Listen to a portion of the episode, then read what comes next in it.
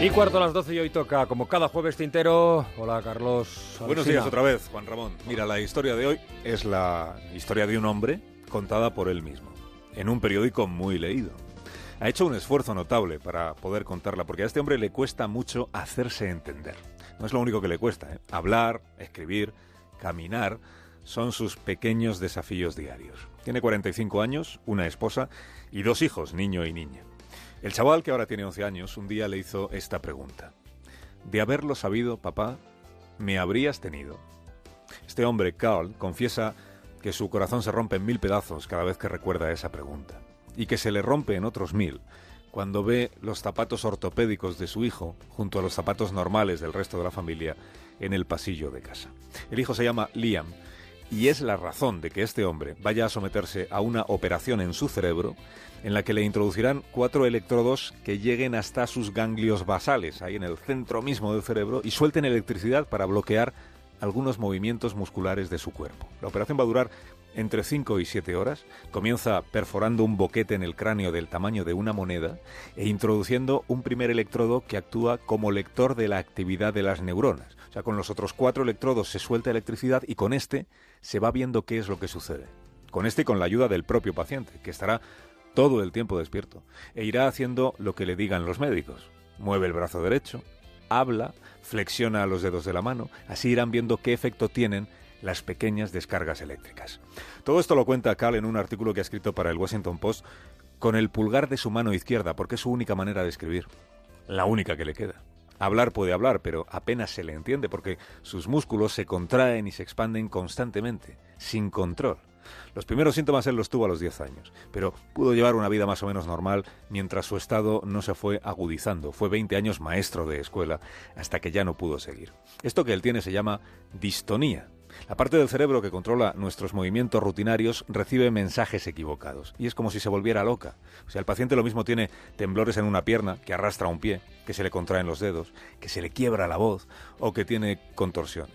O dicho de otra manera, que se le descontrolan los músculos del brazo, o los del cuello, o los de la laringe, o los de los ojos, o todos ellos a la vez. Hay fármacos que mitigan algunos de los síntomas. Por ejemplo, Carl se toma desde hace tiempo un cóctel de tres de estos fármacos, pero el síndrome como tal no remite. Al revés, va a más.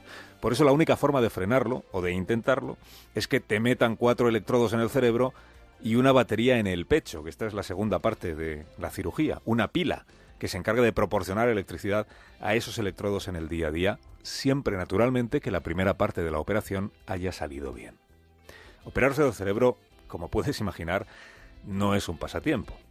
Los médicos ya le han explicado que hurgar ahí en nuestra placa base entraña un riesgo, que es el de que en lugar de reparar una avería, provoquen otras, más graves. Y aunque en su caso solo existe, le han dicho, un 2% de probabilidades de que todo salga desastrosamente mal, como escribe Carl, lo que más me aterra de la operación no es estar despierto todo el tiempo, o saber que están ahí toqueteándome el cerebro, es temer que lo que me acabe tocando sea ese 2%, y que el mundo que hoy todavía tengo a mi alcance y del que forma parte mi familia, desaparezca para siempre por una hemorragia cerebral. Pero Carl ha decidido arriesgar, y lo que explica en este artículo es que no lo hace por él, sino por Liam, por su chaval de 11 años. Mira, cuando su esposa y él empezaron a pensar en tener hijos, Carl tuvo muchas dudas porque la causa de la distonía es genética. Los médicos le tranquilizaron, le dijeron que existía un 50% de posibilidades de que el bebé heredara el gen defectuoso y que aún así la abrumadora mayoría de las personas que tienen ese gen no llega a desarrollar la enfermedad. Así que siguieron adelante y así nacieron sus dos hijos. El chico tiene el gen, la chica no lo tiene. Pero el chico, además de tenerlo, ha empezado a manifestar la enfermedad. Ya no puede mantenerse en equilibrio sobre el pie izquierdo, no puede ponerse de puntillas, se cae con frecuencia, le cuesta cada vez más escribir y tocar el violín. La distonía está avanzando en él mucho más deprisa y a menor edad que en el caso de su padre. Lian acaba de empezar la educación secundaria, tendrá que defenderse de las bromas hirientes de sus compañeros si llegan a producirse, y a la vez tendrá que educar a sus propios compañeros y a los profesores en el conocimiento de esto que a él le pasa. Y Carl sabe que lo va a pasar mal. Se me rompe el corazón en mil pedazos, dice, cuando recuerdo la pregunta que me hizo. De haber sabido que heredaría la enfermedad, papá, me habrías tenido. Cuando este padre decidió que se sometería a la operación de cerebro, asumiendo el riesgo de que todo salga mal, se lo contó primero a su esposa y después a sus hijos. Liam, enfadado, le dijo, eres un cobarde. Y corrió a encerrarse en su habitación. Carl no alcanzaba a entender por qué reaccionaba así. Le costó unas cuantas horas de insistencia poder volver a hablar con su hijo. Y este se lo volvió a decir. Le volvió a decir, papá, eres un cobarde. Porque si te sale bien y mejoras, me dejarás a mí solo, arrastrando los pies y cojeando. Voy a sufrir yo solo esta enfermedad. El padre le dijo, no es así. No es así porque lo que voy a hacer es de avanzadilla. Yo exploro este camino y si funciona, te apuntas tú también.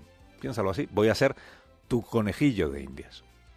Un padre siempre sueña con traspasarle lo que tiene a sus hijos, escribe Karl Luebker. Yo, sin embargo, soñaba con que la distonía en mi familia terminara en mí. En el futuro, confío en que la cirugía nos permita a Liam y a mí tener una existencia más sencilla. Pero de momento, tendremos que seguir encontrando la forma de adaptarnos a las limitaciones que nos vayan surgiendo en el camino.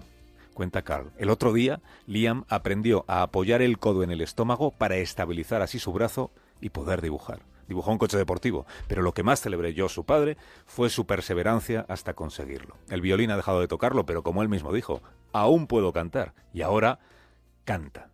Puede que no fuera lo que soñaba para él cuando lo vi por primera vez recién nacido, pero la vida es ir adaptándose y encontrar la forma de seguir adelante.